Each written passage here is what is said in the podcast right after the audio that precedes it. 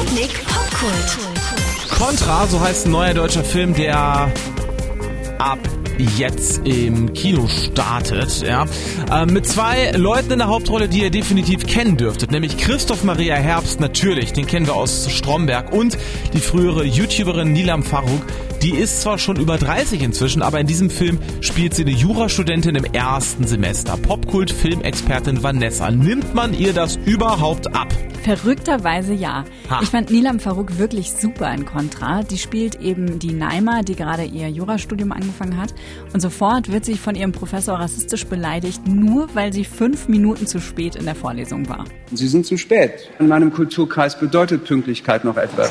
Nun gut. Entschuldigung. Ist das ein Befehl? Ich entschuldige mich. Man kann sich nicht selbst entschuldigen, Sie können nur darum bitten. Wissen Sie das nicht?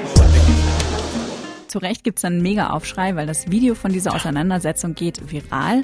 Und die Uni verdonnert dann daraufhin den Professor dazu, Neimer für einen wichtigen Debattierwettbewerb fit zu machen, um eben seinen Ruf und den der Uni zu retten. Nur, das weiß sie natürlich nicht.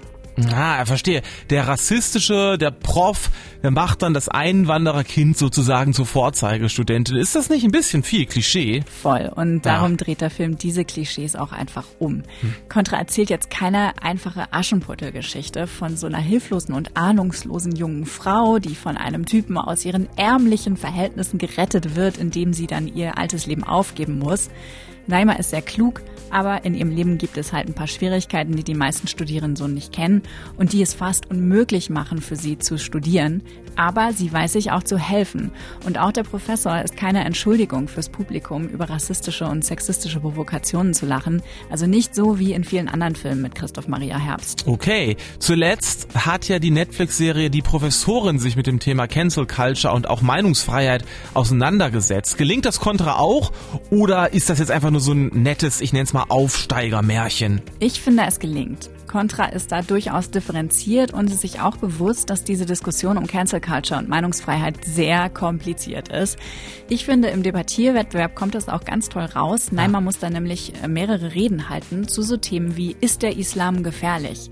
Aber so richtig berührt hat mich die Freundschaft zwischen dem Professor und Neimer. Wie die sich zusammenraufen und wie sie dann ihre ungewöhnliche Freundschaft am Ende auf die Probe gestellt wird, aber auch wie sich Neimer gegen alle Widerstände durchbeißt.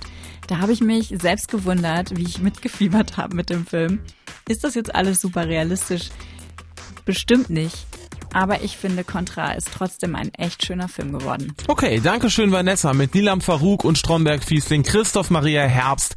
Contra läuft ab jetzt im Kino. MDR Sputnik. Einfach die beste Musik. Deine Lieblingsmusik.